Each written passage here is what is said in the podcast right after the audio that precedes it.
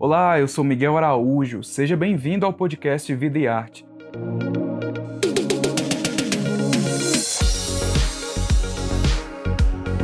Aqui você encontra conversas com vários artistas brasileiros. Fica atento porque toda semana sai um episódio novo no seu agregador de podcast favorito. E ó, para acompanhar o bate-papo na íntegra e saber de mais detalhes sobre o projeto Vida e Arte Convida, assine o Povo Mais, a plataforma multi-streaming do jornal O Povo. E acompanha também o Vida e Arte nas redes sociais e nos cadernos especiais do o Povo.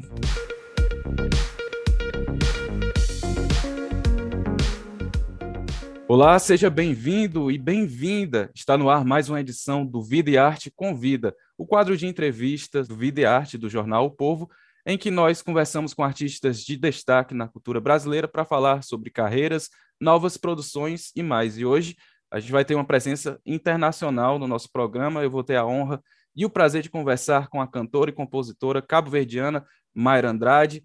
Ela lançou em 2006 seu primeiro disco de estúdio, chamado de Navega, e desde então foram mais, mais quatro álbuns lançados, sendo Manga, de 2019, o seu trabalho mais recente. No trabalho, ela mescla suas raízes com as batidas, as suas raízes de Cabo Verde com a, as batidas do Afrobeat e canta músicas em português e em crioulo cabo-verdiano. Ela nasceu em Cuba, mas viveu a infância entre Cabo Verde, Senegal, Angola e Alemanha e começou sua carreira profissional na França, quando tinha apenas 17 anos.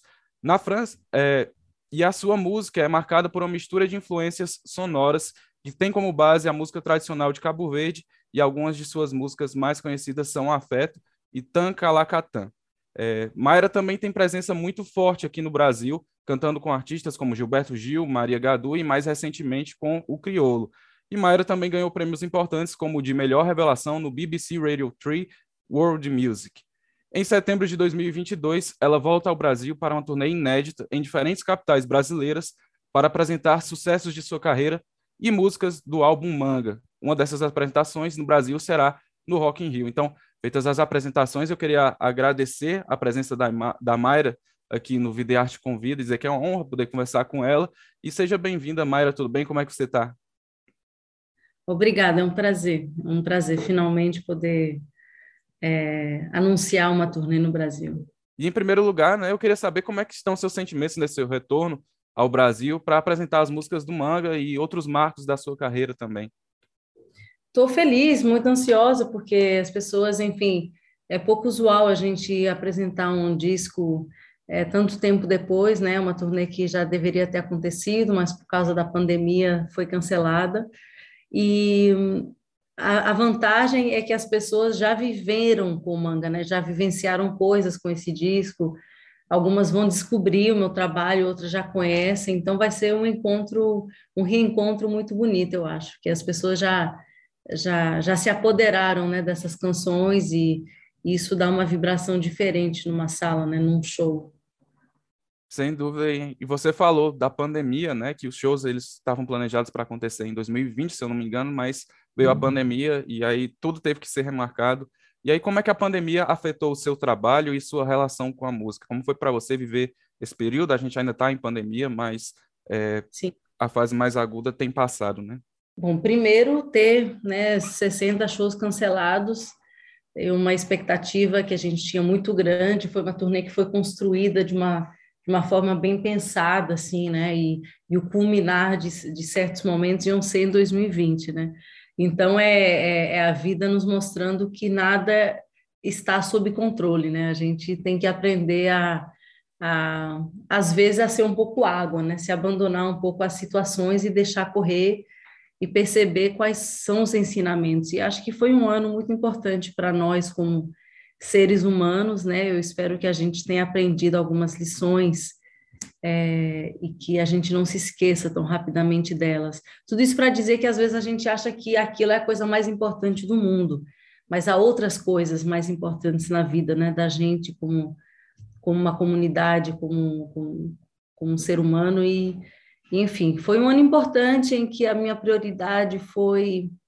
foi me sentir bem, foi estar bem, foi ficar com a cabeça fora d'água, né, respirando e, e, absorvendo as experiências, né, como elas vinham.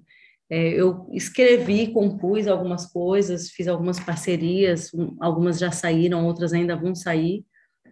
Enfim, foi um ano peculiar, né, em que a gente percebeu também como artista a gente tem uma função muito importante na sociedade. Eu acho que eu só ganhei essa noção com a pandemia, né, perceber como as pessoas precisavam daqueles lives que a gente fazia, daquelas conversas, daquelas daqueles momentos musicais assim improvisados, né?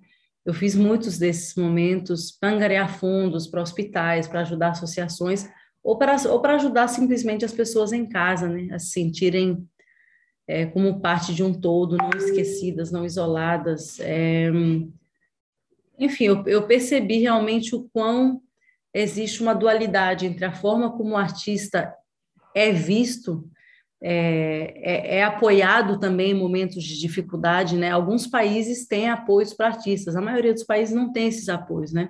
Nós somos os primeiros sacrificados quando o mundo está mal, mas ao mesmo tempo percebemos o quão somos indispensáveis para o mundo, né? E para as pessoas, principalmente. Então é uma me fez pensar assim, acho que entrei num, num, num, em questões muito profundas, muito filosóficas, assim, de você de, de, você perceber qual é o seu lugar na sociedade e como é ou não valorizado esse lugar e por quem. É muito interessante porque durante a pandemia, você mencionou as lives, né? E aí pessoas de qualquer lugar do mundo poderiam assistir as uhum. apresentações ao vivo. Então, acabou meio que tirou essa parte da obrigatoriedade de você estar de uma apresentação ser presencial, mas é claro que existiram vários outros aspectos juntos com isso. E é interessante porque você traz uma, pegando para a sua carreira, você traz uma mistura de elementos sonoros e uma diversidade cultural nas suas músicas que tem também base nos locais onde você viveu, por onde você passou. E uhum. tendo como exemplo o álbum Manga, que foi o último que você é, lançou, você mescla suas raízes de Cabo Verde com afro, Afrobeat. E aí tendo como parâmetros esse lado da, é, da virtualidade, né? Gente de qualquer lugar do mundo poderia assistir às suas apresentações com é, essas, essa mistura de, de sonoridades que você traz no seu trabalho, você encara a música como uma forma de ultrapassar fronteiras físicas e culturais? Eu, eu, acredito piamente de que se você retirasse toda a música do planeta, durante uma semana a gente se autodestruiria. Então, vai para além de é, apagar fronteiras e, e barreiras. Eu acho que é, eu acho que o ser humano vive em inconsciência, muitas vezes, e não tem consciência das coisas que realmente são vitais. E eu acho que a música é vital para o ser humano.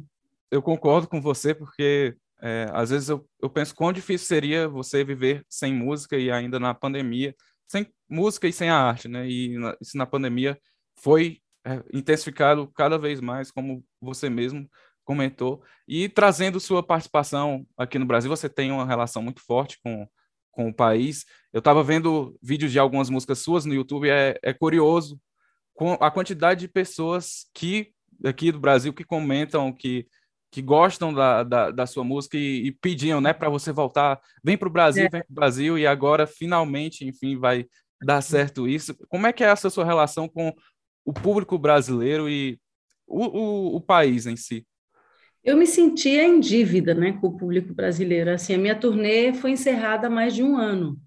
Eu estou reabrindo, assim, formando inclusive uma banda nova, porque minha banda, meus músicos, entretanto, se comprometeram com outros projetos e não tinham disponibilidade para estar comigo nesse mês de setembro. Eu estou formando uma banda nova, começando os ensaios do zero, para poder me apresentar no Brasil. Né? Só um país com que eu tenho uma ligação muito forte é, me faria dar esse passo, né, nessa altura do campeonato, né, que a turnê já, já, já tinha sido encerrada.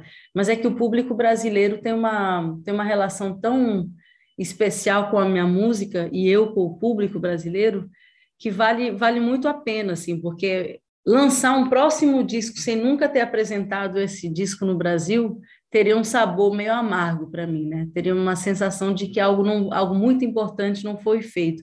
É como você ter um filho e não levar o seu filho a casa para apresentar para os seus pais. Muito embora eu seja cabo-verdiana e não brasileira, mas eu me sinto tão acolhida e tão em casa no Brasil, tenho tantos amigos. E esse público querido que realmente participa de uma forma muito ativa, né, através das redes sociais, que eu, que eu sentia que eu devia isso ao público brasileiro. Que bacana. Eu queria pegar um pouco da sua resposta de que não daria para apresentar um novo trabalho sem ter é, apresentado o manga aqui no Brasil. Então, quer dizer que já tem um novo trabalho, um, um novo álbum engatilhado? Você já tem alguma pretensão num futuro próximo de lançar um novo trabalho?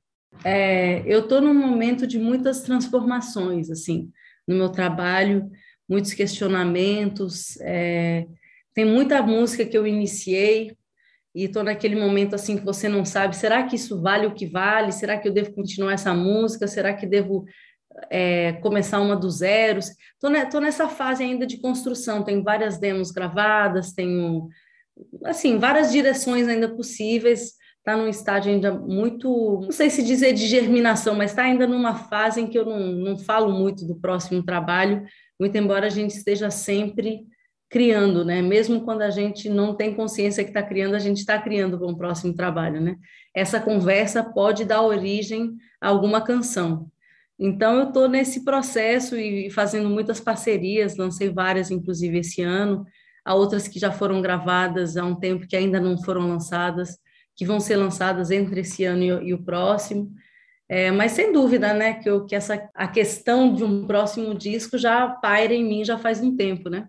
Falando em parcerias, é, já era o tema da minha próxima pergunta. É, mais recentemente você participou de uma música com o Criolo, e além hum. disso, você tem na sua carreira, é, já esteve ao lado de artistas como Gilberto Gil, é, Maria Gadu, Mariana Aidá.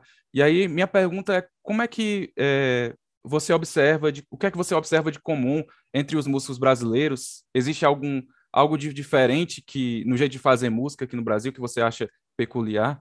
Assim, os músicos brasileiros nasceram num caldeirão cultural, musical muito rico, né? Assim, a música brasileira para mim é das mais ricas do mundo, harmonicamente, melodicamente, em termos de poesia, é uma, é uma não é uma música qualquer, né? Você você ser músico, ou ser um artista num país como o Brasil e, e conseguir deixar um, um legado, é preciso você ter né, uma bagagem assim muito grande, porque tanta coisa incrível já foi feita que eu acho que é até desafiador você ser um. Você pode dizer, ah, mas no Brasil a música é tão, tão natural, está tá em todos os sítios, é um país muito musical, mas por, por serem tantos, às vezes se torna mais difícil, né? Você se distinguir, você deixar uma criar uma sonoridade nova, ou deixar algo que não se pareça ao que já foi feito, né? Então, eu acho que é um desafio, é um, é um mercado que acaba sendo bem desafiador para os artistas, né, lá. Bacana, Mayra. E junto com o Criolo, que a gente falou agora há pouco, você vai se apresentar no Rock in Rio 2022. O que é que representa essa oportunidade para a sua carreira? Como é que você se sente?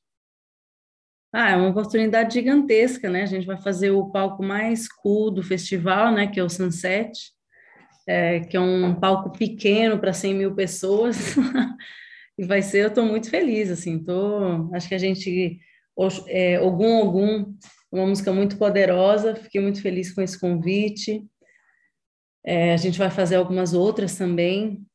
É, enfim, acho que vai ser uma das experiências mais inesquecíveis, né? Mas eu, eu não antecipo muito, eu não penso muito nas coisas antes, assim, principalmente no que diz respeito é, à música. Eu, eu, eu chego no momento e eu, eu vivencio as coisas é, o que me faz antecipar mais é quase você me dizer assim, e aí, qual é a sensação de, de saber que você vai estar naquele palco? Aí eu fico imaginando, eu falo, pô, vai, vai ser bacana, né? Porque claro que aquilo é uma instituição, aquele festival é uma coisa gigantesca, linda, maravilhosa. Mas eu sou muito assim, de cada dia a um dia. E quando eu chegar lá e que eu começar a sentir aquela vibe, aí você me entrevista de novo e eu te falo. Mas eu sei que vai ser incrível, porque tudo está sendo feito para aqui. Quem sabe eu tenho essa oportunidade de te entrevistar de novo depois do Rock in Rio e aí você falar é. essa experiência.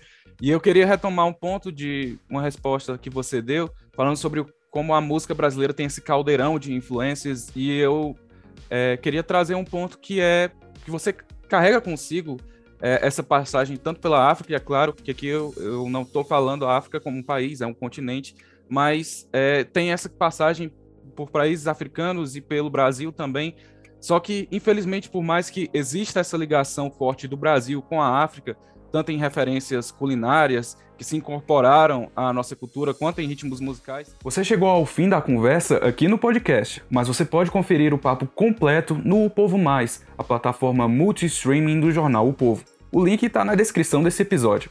Até a próxima!